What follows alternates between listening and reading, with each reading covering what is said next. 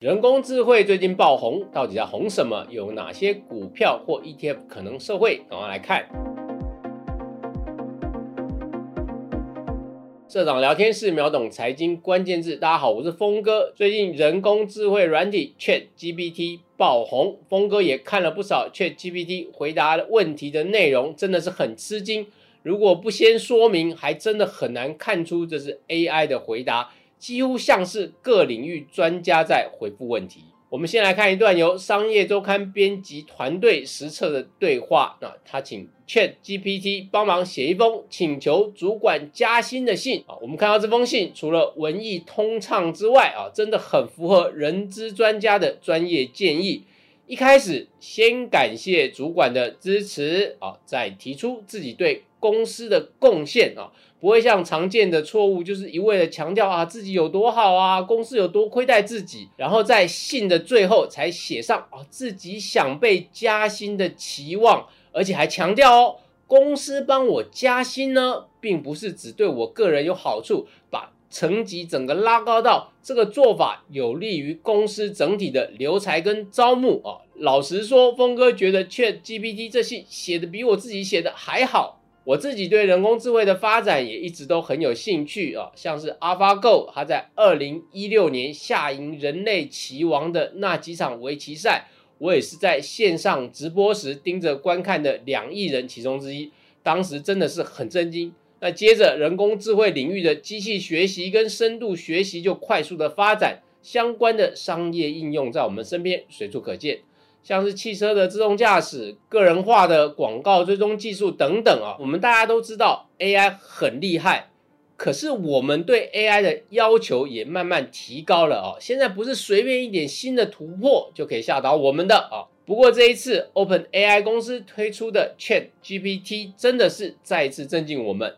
无怪乎它可以在刚上线的两个月就吸引了一亿使用者注册，也由于它的神奇演出哦，让上市的 AI 股票哦，从今年以来出现井喷哦。譬如 Big Bear 点 AI 啊，它的代号是 BBAI 这家公司，它提供的是 AI 解决方案。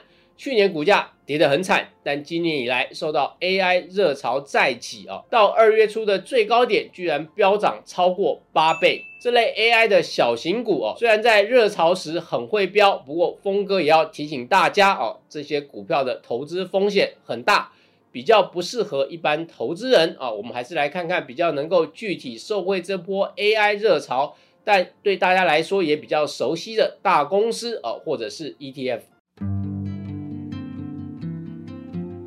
第一个要介绍的受惠股是台积电啊，大家都知道半导体景气开始走下坡，晶圆代工是最后一波受到冲击的半导体业。像这一段时间以来啊，关于晶圆代工产能供过于求的传闻就不绝于耳啊，更有人担心说，哎呀，台积电每年要花费上千亿新台币的庞大资本支出，那盖出来的三纳米厂啊，甚至未来的两纳米厂。这些越来越惊人的资本支出哦，真的会有客户需要使用到这么好的晶片吗？因为我们知道前几年的这段期间哦，高阶晶片的使用大户其实是手机跟加密货币的挖矿机。不过我们也知道，手机的升级变慢了哦，你看你手中的 iPhone 就知道啊。但加密货币的前途又未卜，而最近半导体需求面成长最大的领域啊，一个是电动车，另外一个是军工产业。不过这两者他们最需要的是在严苛使用条件下的运作高稳定性，倒并不一定要用到先进制程。所以在这种状况下，本来大家会担心说，台积电的高效能运算晶片。它的产品出海口哦会不会有限呢？哦，不过 Open AI 的表现让大家眼睛一亮哦。台积电的两大客户辉达跟超维，正是台积电三纳米跟五纳米晶片的主力客户，近期纷纷被华尔街上调它的投资平等哦，也让他们最近的股价表现非常强势。这两家晶片公司呢，去年前三季一直被看衰哦，市场担心产业不景气，加上中美晶片战争。会造成它的前景蒙尘啊！不过去年第四季开始，一直到今年第一季，这两家晶片公司跟台积电的股价表现都非常强势。在这个过程中，呃，大家应该知道哦，股神巴菲特还大举出脱了手中绝大多数的台积电持股，可是股价依然相当坚挺。那以台积电这种等级的公司，其实也不是散户买得动的哦，股价会动，一定有法人的大资金在里面。本来这个过程大家还雾里看花哦，现在算是明白了哦其中的道理啊。只是台积电短线涨幅也真的很大啊，所以最近也在回档，投资人还是要谨慎。第二个可能的受惠者是辉达哦，前面我们已经提到这家公司哦，它在 AI 解决方案的投入更胜超维，因此会更受到重视。它的晶片广泛运用在超级电脑，目前在全球前五百大超级电脑中，就有一百三十六个是采用辉达的晶片。那从财报的价值面来看哦，辉达一向是高本益股，因此股价波动比较大啊。像前一波，它是从二零二一年最高点三百二十九元，一度下杀到二零二二年十月的一百一十二元，跌幅高达六十五点九帕，真的不只是腰斩，已经到了膝盖斩的地步。不过，在今年强劲的反弹之下，它到二月十四日一度反弹到两百二十九元。辉达营收主要靠两大部门，一个是图形晶片部门，另外一个是运算与网络部门啊。前者主要是应用在 PCNB 的图形晶片，还有加密货币挖矿机上啊。那后者呢，就是 AI 跟资料中心。那也直到二零二二会计年度呢，两者的营收占比是五十九比四十一啊，也就是说，之前呢图形晶片的占比是比较高的。但是到了二零二三会计年度啊，整个形势急剧转变。在二零二三会计年度的第三季，它对应到的实际日期是二零二二年八月到二零二二年的十月啊。在这个季度啊，图形晶片的营收占比是三十五点七趴，而且比前一年同期衰退四十八趴。那运算跟网络部门的营收占比则是拉高到了六十四点三趴，比去年同期增长了二十七趴。所以我们可以看到，资料中心跟 AI 应用对辉达的贡献越来越巨大。第三个可能受惠者是微软啊，开发 ChatGPT 的 OpenAI 公司，它背后最重要的大股东就是微软。数年来持续的大手笔金援这家 AI 公司。根据纽约时报的报道。微软投资的金额已经达百亿美元规模哦，为什么会让微软甘愿下这么大的赌注？背后反映的是戏股大佬们激烈的竞争。本来 OpenAI 在二零一五年成立的时候，它是一个非盈利组织哦，是由一群戏股企业家来支持，其中最有名的就是特斯拉老板马斯克。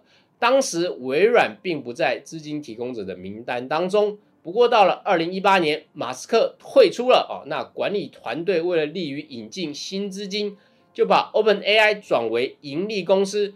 微软就趁这个时候抢进卡位，而且每次出手都是至少十亿美元以上的大手笔，甚至在最近微软的全球大裁员一万人计划下，仍然继续加码对 Open AI 的投资。如今这笔投资啊，看来潜在的收获非常丰硕。不仅 Open AI 的潜在价值惊人啊，微软甚至渴望将它的技术逐步引进它的产品线啊，包括搜寻引擎并。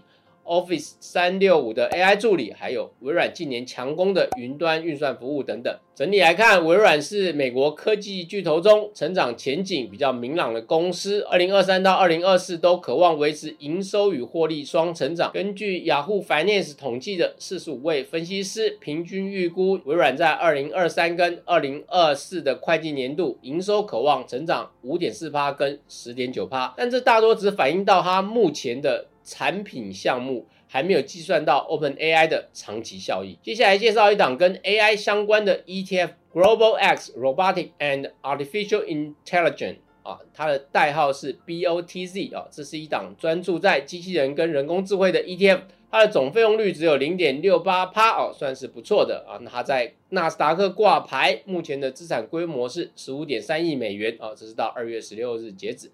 它的第一大持股就是辉达。第二大持股则是总部设在瑞士的 ABB 集团啊，这个集团旗下的核心事业之一就是机器人跟自动化技术。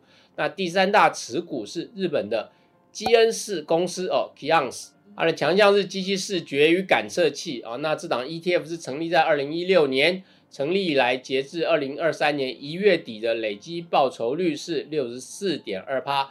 表现只能算差强人意啊。那主要是因为二零二二年惨跌了一整年啊，跌幅逾四十趴。不过一月又受到 AI 热潮带动大反弹，这样是属于产业主题性 ETF 啊，波动比较剧烈啊。对 AI 有兴趣的投资者可以参考，不过你也要留意它的波动性风险。从 AlphaGo 自动驾驶再到 ChatGPT，每当市场开始沉闷的时候，就会有新的技术来到我们面前，这就是创新科技带来的乐趣。不过对投资者来说哦，固然可能有巨大利益，但背后潜藏的风险也相当的大。这是典型的一将功成万骨枯的类型，这是投资者一定要有的认知啊！以上就是今天的分享。如果你喜欢我们的节目，欢迎帮我们按赞、订阅、分享以及开启小铃铛，谢谢大家。